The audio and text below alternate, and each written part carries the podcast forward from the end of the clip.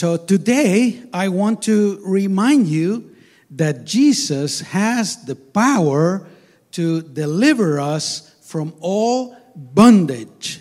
And I'm going to read in Luke chapter 4, verses 31 to 37. And the Bible says, Then he went down to Capernaum, a city of Galilee, and was teaching them on the Sabbaths. And they were astonished at his teaching, for his word was with authority. Now, in the synagogue, there was a man who had a spirit of an unclean demon. This man was enslaved, in a word, chained by this demon. And the Bible says that, and he cried out with a loud voice, saying, Let us alone. What have you to, what have we to do with you, Jesus of Nazareth? Did you come to destroy us? I know who you are, the Holy One of God. But Jesus rebuked him, saying, Be quiet. And when the demon had thrown him in the midst, it came out of him and did not hurt him. Then they were all amazed and spoke among themselves, saying, What a word this is! For with authority and power he commands the unclean spirits, and they come out. And the report about him went out into every place in the surrounding region. Amen. Let's pray. Dear Jesus, we thank you again this morning for this new day that you have given us. Thank you for all your blessings. Thank you for, for allowing us to open our eyes and to be alive. And thank you for putting in our hearts the desire to come to this place to worship you and to learn more from your word. We give you all the honor and praise in Jesus' name. Hallelujah. So, in this passage, we find the story of a man who was no longer himself. The Bible says that uh, he was possessed by the spirit of an unclean demon, but he was not himself. The, the demon had control over this man. The demon put aside this man. He had, he had control over his body, over his mind, over everything that he was.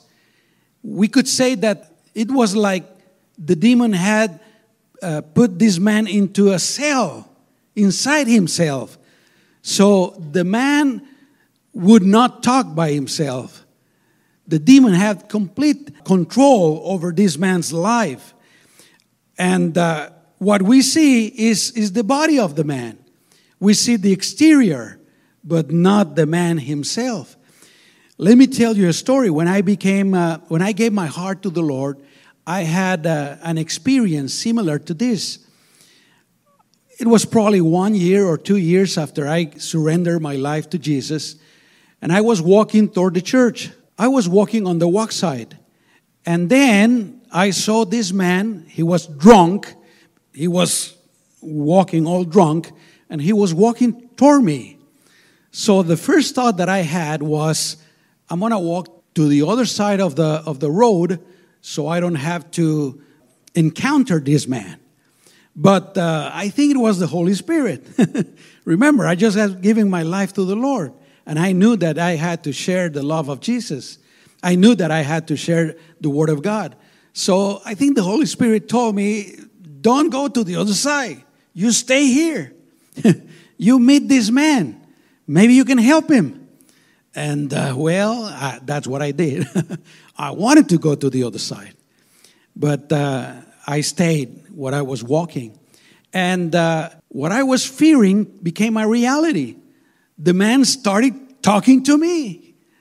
I thought maybe I, I, I can just pass him. But no, he started talking to me. And uh, he started saying a lot of things. Uh, but he was kind of angry. And some of the things that he was saying is that uh, he could fight even 10 men and no one was capable to control him. He, he would even uh, get a hold of the man and throw them in the air.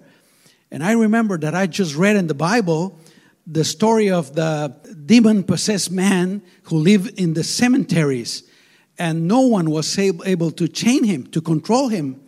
And he was naked. And I thought, I thought in, in that moment, this, this man is, is demon possessed. He's not himself. The demon was speaking to me. And uh, so I tried to share a little bit of the Word of God, His love, but he was not putting any attention to me. We walk a little bit to the corner and then walk a little bit to the side of the block. And uh, he kept talking and talking and talking. And I was thinking, when is this man going to attack me? I was afraid. But uh, then I, I started praying and praise God for His Holy Spirit because He leads us. Can you say amen? I started praying for that man. And my prayer was, and again, remember, it was just one or two years after I became a Christian. So my prayer was, Lord, I know there's nothing I can do for this man, but please, in the name of Jesus, help him feel your love. And when I say that, now I was praying with my eyes open. I didn't want to close my eyes. So when I said, said those words, the man f- immediately fell to his knees and started crying like a little baby. And uh, I knew the Lord had done something. And he started uh, speaking and saying some different things. I could see clearly that now the, the real man, the real person was speaking to me and not the demon. And I told him, uh, I, I spoke with him a little bit, and I told him, Would you like to go to church with me? I'm going to church right now. Would you like to go with, him, with me? And he said, Yes. So we walked to church, and uh, right when we got to church, there were two old Christians at the door. And I told them the story. And uh, I asked them, Could you pray for him? because I didn't know what to do, believe me. So they told me yes, and they asked the man to go inside, and they prayed for him. And uh, the next Sunday, I was walking to church again, and then I saw the guy again. Woo! but this time, he had showered. He, he, he had clean clothes, and he was walking straight. And when I got to him, man, it was the same man, but a different man. It was the real man. And he told me that the day that I took him to church, the Lord freed him from that possession that he had. And uh, praise the Lord. Now he was with his family because uh, he told me that uh, he almost lost his uh, marriage and his family uh, because of drinking and a lot of sins.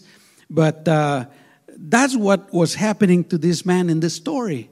He was demon possessed, and this demon caused many disasters in this man's life.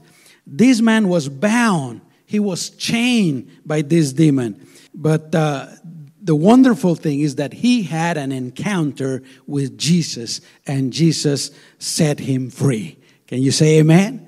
Hallelujah. Brothers and sisters, Jesus can set free, He can deliver anyone from any bondage. Hallelujah. So the passage starts saying that Jesus was teaching the people. And uh, I want to remind you that teaching is very important. It's extremely important. John 5 39. Some Pharisees came to Jesus, and Jesus told them, You search the scriptures for in them you think you have eternal life, and these are they which testify of me. Uh, in other words, Jesus was, was telling the, the Pharisees, You search the scriptures, you study the scriptures because you think you're going to find eternal life. And that's what we have to do. We have to read the Bible. We have to study the Bible. We have to be thought about God's Word. In Acts 17 11, we find this verse. It says, These were more fair minded than those in Thessalonica, in that they received the word with all readiness and searched the scriptures daily to find out whether these things were so. This verse speaking that the apostle Paul went to this place called Berea and uh, he was preaching the word of God. And, they, and these people listened to Paul, but after Paul spoke, they went right to the Bible trying to find out if Paul was teaching the truth or not. And in Romans 10 17 says, So then faith comes by hearing, and hearing by the word of God. Brothers and sisters, Jesus was teaching. And this is not the only, the only verse that speaks about Jesus teaching. There's many places that say that Jesus, one of the things Jesus did was teach the word of God in the synagogues, in the streets, everywhere. So, what I want to tell you this morning, brothers, teaching is important, and we should be willing to be taught. We should be willing to learn. We spend many years in school, in preschool, elementary, high school, then college to study for something else. But there's something more important is the word of god is eternal life. And sometimes we don't spend no time reading the word of god or studying the word of god. Teaching is important. And the bible says that uh, the people were astonished at his teaching because his word was with authority jesus didn't teach like the pharisees the pharisees I suppose when they thought they didn't have, of course, they didn't have the same authority. They were wondering, and not only were they wondering, but they were mixing the Word of God with a lot of their traditions. So when Jesus came, people saw that it was different with authority. Hallelujah. Because Jesus is God. Can you say amen? Of course, he had authority. He is God. Hallelujah. Matthew 28 18 says, And Jesus came and spoke to them, saying, All authority has given to me in heaven and earth. We know that uh, uh, God is, uh, is one God in three persons God the Father, God the Son, and God the Holy Spirit. And we know that who has the most authority is God the Father. But the Bible says that He gave all authority to Jesus. That's why in this verse, uh, Jesus says, All authority has given to me in heaven and on earth. Ephesians 1:20 says that the Father raised him, raised Jesus from the death and seated him at his right hand in the heavenly places Listen to this far above all principality and power and might and dominion and every name that is named, not only in this age, but also in that which is to come. And he put all things under his feet and gave him to be head over all things to the church. Hallelujah. Jesus, of course, he thought with authority. He spoke with authority. He has all authority. Acts 4:12 says, "Nor is there salvation in any other, for there is no other name under heaven given among men by which we must be saved." And Philippians 2:9 says, "Therefore God also has highly exalted him, about, talking about Jesus, and given him the name which is above every name, that at that name of Jesus every knee should bow of those in heaven and of those on earth and of those under the earth, and that every tongue should confess that Jesus Christ is the Lord to the glory of God the Father. That's why Jesus spoke with authority. He is God, and he received all the authority from the Father. But not only that, the Bible says that in the synagogue there was this man who had the spirit of this unclean uh, demon. And, brothers and sisters, let me tell you something. This we would probably prefer to ignore. But even in our days, there's many people around us demon possessed.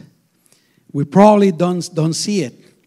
They probably don't manifest as they did in Jesus' times. But be assured that there's a lot of people who are demon possessed, who are with an unclean spirits everywhere. Maybe in your work. Maybe, have you seen so much evil in the world? People that are so evil, maybe they are demon possessed. We don't know. But uh, that happens in our days today. And of course, this evil spirit had, as I told you before, had this man chained, had this man in, in a jail in his own body. So not only the devil or demons can possess people, but uh, people can also be chained by many other things. And I want to give you some examples. For example, Jesus says that sin in general is a slavery. John 8 34 says, Jesus answered them, Most assuredly, I say to you, whoever commits sin is a slave of sin. So that's a bondage. The people that have not been forgiven by God, they are in bondage, in bondage of sin. But uh, there's some other kind of bondages. For example, addictions can be a bondage. There are people who may be addicted to alcohol. I had an uncle who was addicted to, to alcohol. He couldn't live without drinking. There's people who are addicted to, to tobacco. I told you my testimony, praise of the Lord, because he, he delivered me. But I remember I told you I started smoking when I was 11 years old. Thank God the Lord delivered me when I gave my life to the Lord. I was 18. I started drinking when I was 12 years old, a little kid. And the Lord delivered me. So there's a lot of people who are in addiction, has an addiction, alcohol, tobacco, and of course some drugs.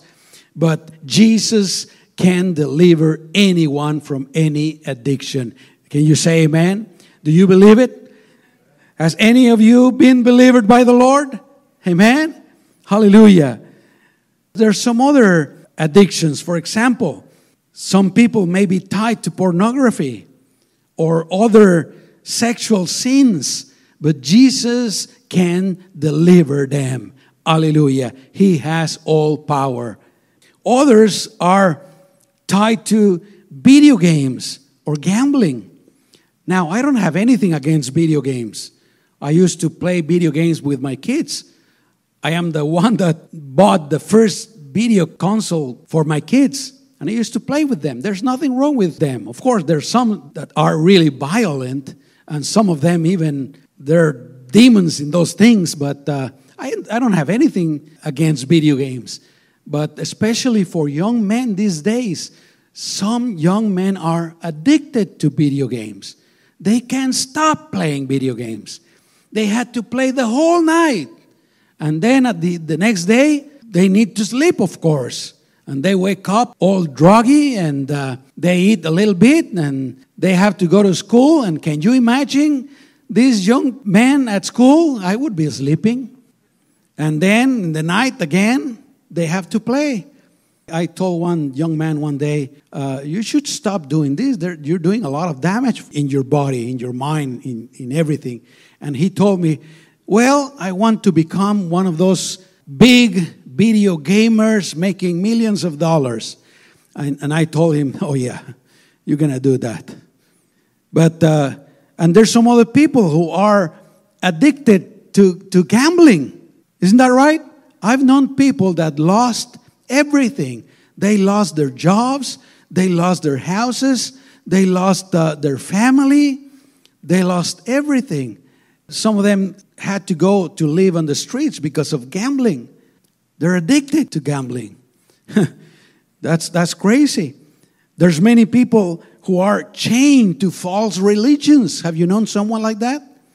Have you talked to someone and tried to share Jesus with them and they they wouldn't even listen to you. They don't want to listen. They don't want to know, to know anything that you want to say. Why? Because some people say, No, I have my religion. I have the religion that my parents taught me, and I have to be faithful to my parents. I wouldn't do something against my parents. And uh, what they're doing is they are rejecting Jesus for their religion. And there's millions and millions and millions of people these days who don't want to know Jesus because of their religion, because of their traditions, etc. And the Bible says that not only that, but in certain cases, there may be some people who may be bound to certain diseases caused by demons. Did you know that? Now, I believe that most of the diseases are caused by uh, microbes and, uh, you know, natural diseases. But uh, the Bible says that there are some diseases that may be caused by demons. In Luke 13, Jesus goes to the synagogue. He finds this, this woman who could not uh, raise herself up for 18 years. And Jesus went in there and he freed that woman. And when the, the priests that were in there complained to Jesus, Why are you healing this woman on, on a Sabbath, on a Saturday? There's many days in the week. You can do it any other day. And Jesus says, This, this is a daughter of God who was chained. And listen to what the Bible says. The Bible says that Satan had her bound with this sickness. So even some sicknesses may be caused by Satan or demons. And we could also be chained by bad habits. How many of you had a bad habit before? Or maybe any of you may have one right now. And listen to this. Sometimes we may be even chained to our own feelings. How many of us have to fight our own feelings? For example, there's people that they're always fearful. They fear everything. They're always fearful. What about uh, people that are em- envious or greed or they have bitterness or pride? And there's people who have the inclination to sadness and depression. Now, I'm speaking about this personally because I found that I have I have this. It's very easy for me to get sad. It's very easy for me to get depressed. And if I'm not careful, I'm carried away by those feelings. Thank God that He helped me to see this in my life. And thank God that He helps me with this. And every day I'm better and better and better. But there's, there's a lot of people that, that uh, fights with, with this uh, sadness or, or depression and they get depressed. They don't want to see anyone. They don't want to do anything. They want to be by themselves, isolated. So we can even be uh, chained by, by our own feelings. And sometimes we can even be slaves to our own thoughts. Have you experienced this? As Christians, we have to be positive. We have to trust the Word of God, trust the promises of God. And we know a lot of them.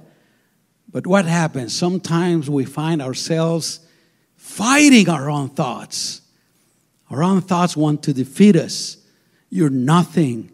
You're not going to get out of this problem. You're, you're defeated. You can't do it. And we have to fight. Amen. So we can, a person can, can even be slaves to their own thoughts. Or it could be the enemy that has his sight on us and uh, he doesn't stop attacking us, causing us problems, attacking our family, or devouring that which is ours. There's many things that can be kind of a slavery for us, a chain for us. But the news this morning, brothers and sisters, is that we can be free. Can you say amen? Jesus has the power. Jesus has the authority. He can break all addictions. He can break all the chains. He can undo anything that is against us. The Bible says that when the devil, the demon, saw Jesus, he cried out in a loud voice, Let us alone. What have we to do with you, Jesus of Nazareth? Did you come to destroy us? And listen what the devil, the demon says I know who you are, the Holy One of God. The devil, of course, this demon, of course, didn't want Jesus to cast him out of that man. The devil was so comfortable. The demon was so comfortable in this man. I imagine the demon like in the controls, like the man like a robot, and the demon in the controls. The man would go where the demon wanted him to go. The man would say what the demon wanted him to say. The man would do what the demon would have him to do. He was in control. He was very comfortable. But the devil knew that he couldn't stand against the Lord. That's the good news. The devil and his demons, they can't stand against the Lord. That's why he asked, Did you come to destroy us? he knew it. And the devil knew who Jesus was. He said, I know who you are, the, the Holy One of God. If we believe in the Lord, He can also deliver us from all evil, brothers and sisters. I know that uh, it's difficult to get rid of some chains, some ties, and sometimes it's even impossible. Have you fought with something in your life and tried and tried and tried and tried with no success? Jesus can do it for you. Hallelujah. He can do it for you. And uh, I was thinking that sometimes we are the ones who have become accustomed to living in chains and no longer realize the state we're in. And therefore, we don't look for an exit. We can get so used to sin, to addictions, to bad habits, to all these feelings and thoughts that we may say, well, that's my life. I'm going to live like this for the rest of my life. But no, brothers and sisters, we're not to do that. God can work supernaturally in our lives. It's like when I gave my heart to the Lord. My, my worst addiction, I believe, was tobacco. I started smoking at, at 11, and uh, I really liked it, and I was addicted. Thank God that I didn't try any other drugs. I, I never tried marijuana or anything like that. Thank God. But I was really addicted to tobacco. I couldn't stop. I tried. I would start in the morning. Today, I'm not going to smoke. I know it was bad for my health. I'm not going to do it. But as soon as someone came and offered me a cigarette, I would fall. Let me have one. I, I couldn't stop it. I was really addicted. But when I gave my life to the Lord, it was one Friday night, about 10:30 at night, I surrendered completely my life to the Lord. And I told the Lord, I want to live for you. I want to do your will. From that moment, the Lord broke that chain. The next day, I didn't want to smoke and I stopped smoking. I stopped drinking. I stopped. Uh, my other big problem was uh, women. I was young, and and that was my other problem. And uh, thank God, He delivered me from that sin too, until I met my wife and uh, we got married. But He can do a supernatural work in our lives.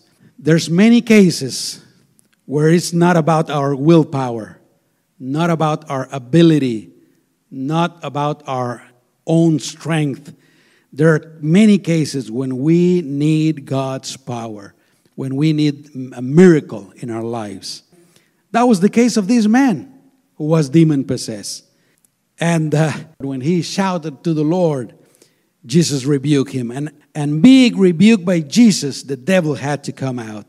Again, Jesus has all the power and all the authority to break every chain and every bond. Can you say amen? He came to set us free. John 8:36 says, "Therefore, if the Son of Man makes you free, you shall be free indeed." 2 Corinthians 3:17 says, "Now the Lord is the Spirit, and where the Spirit of the Lord is, there is what? Liberty." Jesus came to give us life in abundance. That's our slogan in this church. John 10:10 10, 10 says, "I have come that they may have life and that they may have it more abundantly." If there's a chain, if there's an addiction, there's something bad in our lives, we're probably not uh, enjoying that abundant life that Jesus came to, to give us. But He can set us free. And then the Bible says that the demon came out of the man without harming him. That man experienced a state that he had not experienced for a long time a state of peace, a state of tranquility, of being himself. That's what I saw in that man that I told you. He was crazy, he was violent, he was loud. But when I prayed to the Lord, and it was not my prayer, it was the Lord's mercy. When the Lord touched that man, he changed completely. And he was calm, he was quiet. Chains disturb our lives, our relationships, and our relationship with God. Chains do not allow us to experience our full potential, but when we're free, we can experience the peace that God can give us. We can be ourselves and we can have a beautiful relationship with our Creator. Now, let me ask you something, and I'm going to end with this. Is there in your life something that has you chained, that has you bound? Would you like to be free? Would you like the Lord to break all bondage? Jesus can do it. He can do it. Let's pray. Amen. Close your eyes and bow your heads. Dear Jesus, in your holy and beautiful name, we ask this morning, we want to honor you. We want to please you, Lord. But sometimes there's still these things in our lives. It, of course, it may not be a demon who has control over our, lives, but it may be something else. Maybe our bad uh, uh, bad behavior or we get angry too fast. I don't know, Lord. But if there's anything in our lives that uh, is not according to your will, and your will is perfect, Lord, if there's something that is harming us, that is harming maybe our family, our relationship with our wives or husbands, or our relationship with our kids or our, our relationship with you, Lord, we want to be free. We want to free, be free. Now,